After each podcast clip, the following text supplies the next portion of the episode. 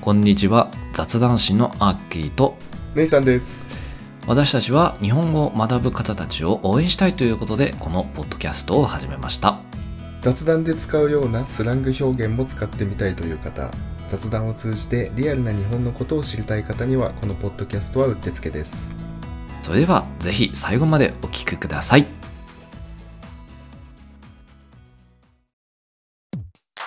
Ladies and gentlemen,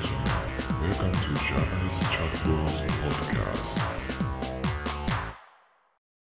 改めましてこんにちはアッキーですネイさんです。今日のテーマはトラヤです。トラヤトラヤです。和菓子のようです。ようですそうです。 ようです知ってますか、トラヤ。ヤラトって読むやつで しょそあう。よくね、デパートとかに入ってる、うんああの、スイーツコーナーとかにね、デパ地下にあるんですけど、いあいあいあいまあ、日本の最高級和菓子ブランドともうん言われているはいトラヤですよ、ヤラトトラヤ好きですかそんな食ったことねえかなまあ高いからねあなかなか気軽には食べれないよね羊羹とかでもあれでしょなんかえーっと一口タイプみたいなのなんか売ってたりするんでしょ確か売ってるねちっちゃいやつねなんかすずりみたいな感じのすずりじあーゃあねえのかなーんかカラフルなやつでしょそうそうそうそうあそのうそうピアノみたいな 並んでるやつでしょ並んでるやつなんか、ねスタイリッシ赤ュでとか緑とかなんかいろんなのあるやつ、うんまああれも高いけどねちっちゃいけどあそうなんだ単品がやっぱ高いからさなんか500円ぐらいしそうえいや5本入りが一番ちっちゃいんだけどお1600円しますねあ5本入りで1600円300円ぐらい、そうだね1本ああそうなんだ、うんあーでもなでも300円かいやまあ他のスーパーとかの羊羹に比べたらまあ確実に高いよねそうだよだってあれだぜその一口サイズだからなんかの300円とさうんまあさっきの話のサイズのさペペロンチーノが300円だぜ一緒か一緒だぜ 一緒にすんなよって思ってるよ トラヤの人もいやまあクオリティが違うからねクオリティ違いますよすごい手間かけて作ってますからうんね高級なお菓子の、もう超有名だよねそうなんですよ、うんまあ、そんなトラヤでございますがへいへいえっとね室町時代の後期の京都で創業を始めてましてそんな昔なんだなんと1500年代からうーわ始まってるもうとんでもない歴史あるあお菓子ですよあ、えー京都生まれなんだじゃ京都生まれだねああー500年以上和菓子を作ってますよこの人たち、やべえなうん、だからねいまだにやらとなんですよああそうねあ右読みだもんねあそうなんです読み方がね逆なんであ、あ絶対あれ勘違いする必要人ういるよんねで京都にで生まれたんだけどうん、当時っていうか、まあ、1500は1580年代ぐらいからうん天皇のね御用達の和菓子屋さんになったんですよああなんか聞く天皇家なんか御用制天皇ってご妖精天皇って読むのかなちょっと読み方合ってるのかな合ってる御用あ御用税天皇ご妖精天皇ああ、っていう人そういうのいるがんねだうんこの人はねこの偉く気に入りましてへいへいうでそれ以来もう天皇御用達ーん皇族御用達の和菓子屋さんとしてうんまあなりましてね戸田屋が、はいはいまあ、それもあって明治にねあのーなんていうのこれ東京に移ったじゃないですか天皇がああみ都が、都が移ったねはいそはうないんですよだか遷ら都して、ううんん、そのまま戸田屋はね東京に来たんですよお供してうんうんで、まあ、さっきも話に出たけど、まあ、羊羹がね一番有名ですねうんそうね、まあ和菓子トラヤの羊羹といえばね、和菓子いろいろ作ってるんですけど、はいまあ、トラヤの羊羹として広く知られてますわ、うんうんそれは間違いないでトラヤっていう屋号おう虎が入ってんですよ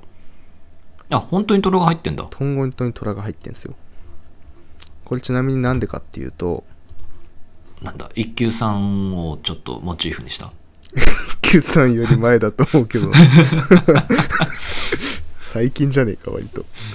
一休さん違うんですよまあこれはね結構まあ難しい話なんだけどあなんだそんな結構深いんだあー いやそんな深くもないな、まあ、代々ね黒川家っていう人たちが店主を務めてるんですよ人だへやえへえへえへでその黒川家が、まあ、代々信仰している神様が、まあ毘沙門天え毘沙門天あ神様うん、まあ、商売繁盛みたいな神様かなうんなんですけど、まあ、それを毘沙門天にゆかりの深い動物が虎なんだって毘沙門天が虎へえ、んそんなイメージあんまねえなそうなんですよ、まあ僕もね知らなかったんだけどね毘沙門天と虎はねなんか仲良しみたいよへえだから毘沙門天にあやかってうん虎をね名前に入れたんだって じゃあ強いんだなんでその感想 じゃあ強いんだだって神様ををの仲良くしてる動物を入れたんでし ょじゃあ強いじゃん、 強いですよパワーだよ500年も続いてるからねそうだよだから強い強いよね強いですよ で虎屋の羊羹ねはいまあでもささっきもちょろっと言ったけどねすごい手間かけて作ってるんですようーん3日間かけてね作るんだって虎屋の羊羹むしろ密会できんのうんあそういうイメージの1 1日で週さ間なんかなんかちょっと期待しすぎた感もあるけどさトラヤだからなんかこう1ヶ月ぐらいなんか寝かしてみたいなさおーそういうイメージ持ってたからさ そこまでではないみたいだねああなんだうんまああ、1日目に小豆を煮てーうん羊羹専用のあんを作るんだってへでえ、寒天準備してうん、終わりですね1日目は、まあああそっかそれで1日目終わりはい、うんで2日目がはい羊羹を練り上げて、うんまあ、寒天と加えて、うんまあ、羊羹また寒天加えるうんあ1日目はね寒天準備するだけですああ準備するだけうんで2日目に練り上げてうんはあの羊羹の形にししていくいはいで3日目に固める1日使ってうっんていうのが3日間、へかけてえまあ、丁寧にねやってるみたいですよこれうんうんうんうんまあもちろんね高いですからいい小豆とか使ってそりゃそうだろうねうんあとなんか羊羹ってさたまに安いんだとなんかザラザラしてたりするんじゃんなんか口当たりとかがさそうねトレやねえからね本当に、うんいやマジでうまい虎屋まあそんな虎屋のね羊羹の人気シリーズお人気シリーズ人気シリーズというか、一番人気なねあのあ代表的な羊羹はい、うんうんうんうん思い浮かびますいろいろね名前ついてんだよ羊羹虎屋の羊羹ってなんかでもよく見るのはううんーんとななんていうのかなあれは棒状のはいはいは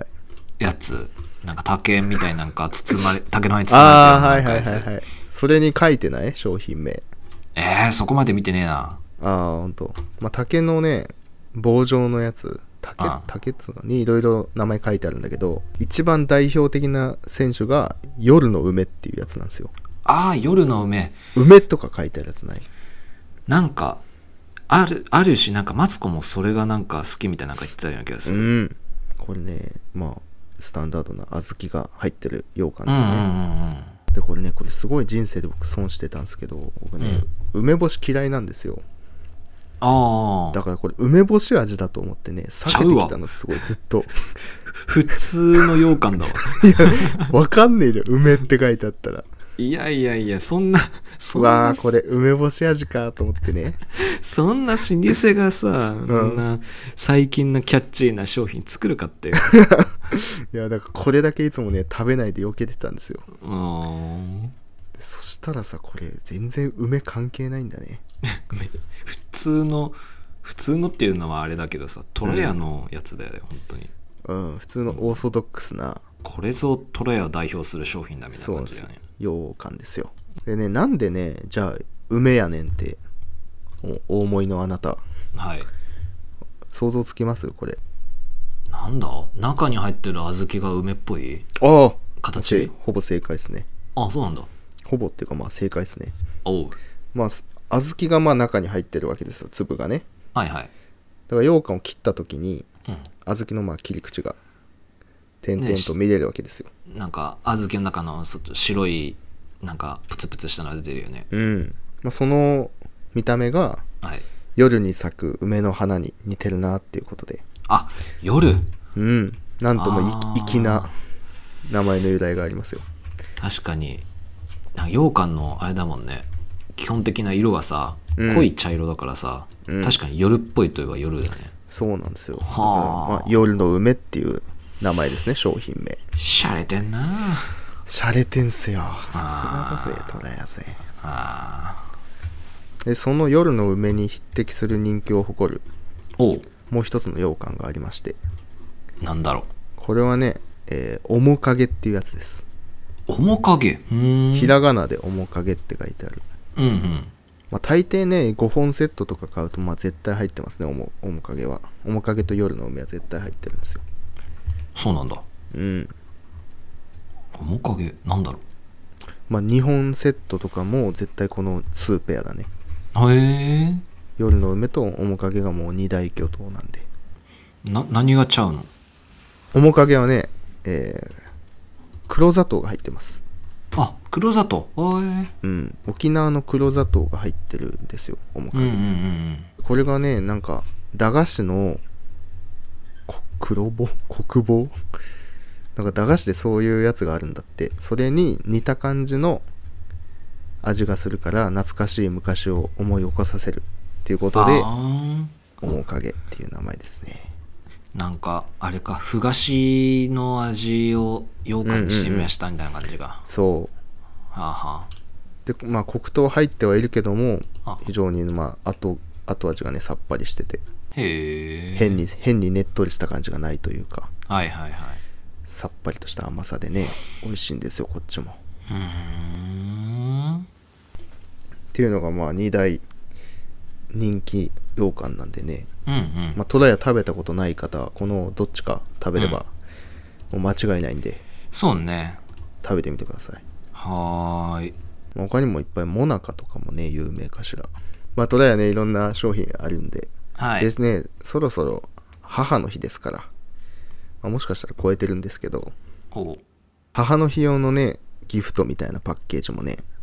トラヤオンラインで買えるんで、母の日はい。へえまあ、和菓子詰め合わせみたいなのもね、うーん母の日の紙がついたありがとうって書いてあるね。ありがとうあのー何の優しい、優しいパッケージのギフトみたいなのあるんで ね、はあもうお母様に送ってみるのもいいんじゃないでしょうか。うんなるほどはーいという感じで、トラヤの紹介でした。トレアといえばね俺一個やりたいのがあれ行きたいなと思ったのがさうん、あのトラヤのなんか御殿場うん。にはいはい。なんかトラヤのねアミューズメントパークじゃないけどなんかねそういう工房があるのようん。そこに行きてえなってずっと思っててへええ、工場見学みたいのへ工場じゃないんだけどなんかカフェみたいなえ。まあ実際工場工場とまで大規模じゃないと思うけどなんかこう実際に作ってるところはあるんで確かにおでそこで作ったものをなんだカフェみたいなの併設してるからそこでなんか一服するみたいなうーん。名前がねちょあ虎屋工房ってところだまんまだ な。まんますぎる名前だったな。で施設案内見るとねそうなんだよなんかね入り口がね絶対わかんねへえなんかね竹え竹やぶの中になんかこうひっそりとねうん。山角があってうーん。でそれを通り抜けるとようやくこのなんていうの建物が見えてきてでその建物から見える庭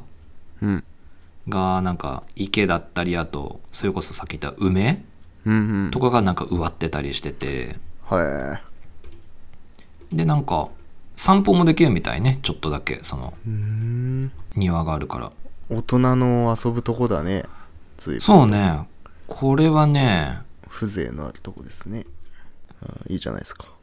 ああまあ、うんそんなね年齢制限ねえと思うけどうん、まあでも落ち着いた雰囲気があるからねそうだね落ち着いたとこですねはまあこういうとこもねい、うん、ぜひ和菓子好きな方そうねいかがでしょうかはいいかがでしょうかはいでは虎屋の紹介はい以上ですかねはいじゃあ今回のこのトレア会は以上となりますけれども我々雑談社はこれ以外にもたくさんのコンテンツを用意しておりますので気になる方がいらっしゃいましたらフォローしてくれると大変嬉しいですツイッターもやってるのでフォローやリクエストお待ちしてますはいそれではまた次回をお楽しみに See you next time バイバイバイバイおまけのコーナーということで、今回紹介するワードは、母の日です。えーと、この母の日というのは、えっ、と、トラヤが、実はこの母の日にちなんだ商品を展開しているというところを姉さんが話しておりましたけれども、この母の日の由来と、えーその意味についてフォローさせてもらえればと思います。えーっと、日本でいうと、このその5月の第2日曜日が母の日。これはもう、どなたでも、まあ、知っているというところな行事なんですけれども、この母の日を祝う習慣っていうのは、まあ、いろいろ諸説ありますけれども、えーっと、100年ぐらい前のアメリカ、ウェストバージニア州で、アンナ・ジャービスという女性が亡き母を、えー亡くなられたお母さんを追悼するために、1900えー1908年5月の10日にグラフトンの教会で白いカーネーションを配ったのが始まりらしいですね。で、まあその、まあ、風習っていうのがアメリカ全土に広まっていき、1914年には5月の第2日曜日が母の日と制定されております。で、このイベントが日本では初めて行われたのは明治の末期頃で、1915年、